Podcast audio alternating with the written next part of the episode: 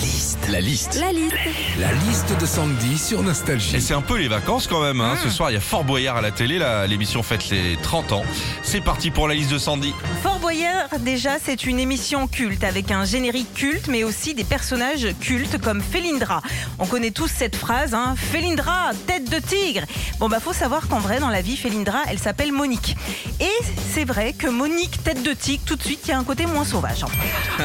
Quand on regarde Fort Boyard, c'est aussi et surtout pour les épreuves. Alors, l'épreuve du saut de l'ange, l'épreuve du bon tôle, l'épreuve des cylindres, l'épreuve du Willy Mix. Et je me suis rendu compte d'un truc il n'y a pas très longtemps, Philippe, c'est qu'il y a même une épreuve à notre nom. C'est l'épreuve des boulets. à la fin de Fort Boyard aussi, t'as les boyards qui tombent.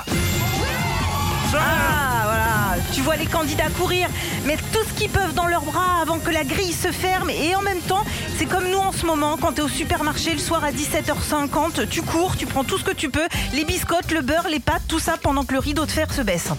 Enfin, dans Fort Boyard, il y a le père Fouras avec ses énigmes. Mais qui a déjà réussi à répondre à une énigme du père Fouras? Elles sont quand même hyper dures. Dans l'urgence, me presse.